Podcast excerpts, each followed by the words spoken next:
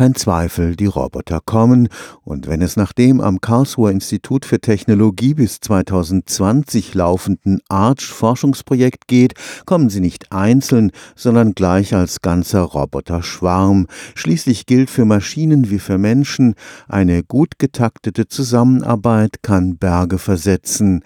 Arbeitsteilung ist die Devise auch für Roboter. Damit die allerdings reibungslos funktioniert, müssen noch einige Hürden genommen werden. Mit im Boot des Zukunftsprojekts ARCH ist das Deutsche Zentrum für Luft- und Raumfahrt.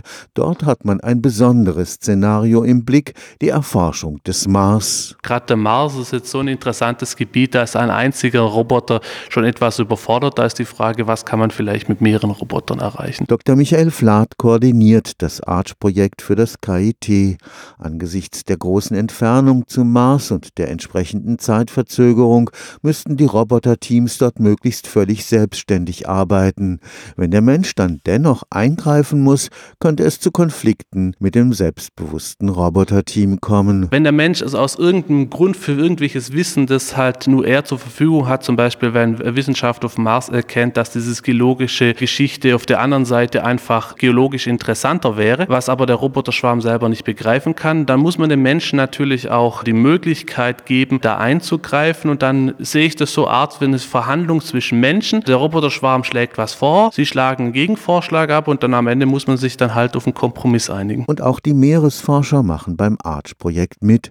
Ihr Ziel sind möglichst flächendeckende Forschungsdaten aus den Weltmeeren. Darum wäre so die Idee, hier einen Roboterschwarm auf der Arktis oder in der Tiefsee auszusetzen, die dann ein halbes Jahr oder ein Jahr selbstständig operieren zu lassen, dann ein weites Gebiet zu bearbeiten, da zum Beispiel Sauerstoffmessungen und Temperaturmessungen vorzunehmen und dann wieder nach einem Jahr vom Forschungsschiff aufgesammelt zu werden. Und dadurch hätte man natürlich den Charme, dass man gerade die Tiefsee und auch die Arktis, die ja in Teilen weniger erforscht sind wie das Weltall, besser zu verstehen. Aber bevor wir die Roboterteams zum Mars oder in die Tiefsee schicken können, sind noch einige Probleme zu lösen. Jeder Roboter braucht so seine eigene Intelligenz, um im Schwarm agieren zu können und auch eine Intelligenz des Schwarms, um sich zusammenschließen zu können und selbstständig Lösungen für Probleme vorzuschlagen. Weitere Herausforderungen sind natürlich auch die Kommunikation. Das ist sowohl beim Tiefsee wie auch auf dem Mars Mars etwas problematisch. Und dazu kommt noch, dass es auch eine große Herausforderung ist, zum Beispiel diese haptische Interaktion mit der Umwelt, wenn man weit von den Menschen zum Beispiel entfernt ist, zum Beispiel selbstständig durch den Roboter auf dem Mars oder in der Tiefsee in unbekannten Stein zu greifen. Stefan Fuchs, Karlsruher Institut für Technologie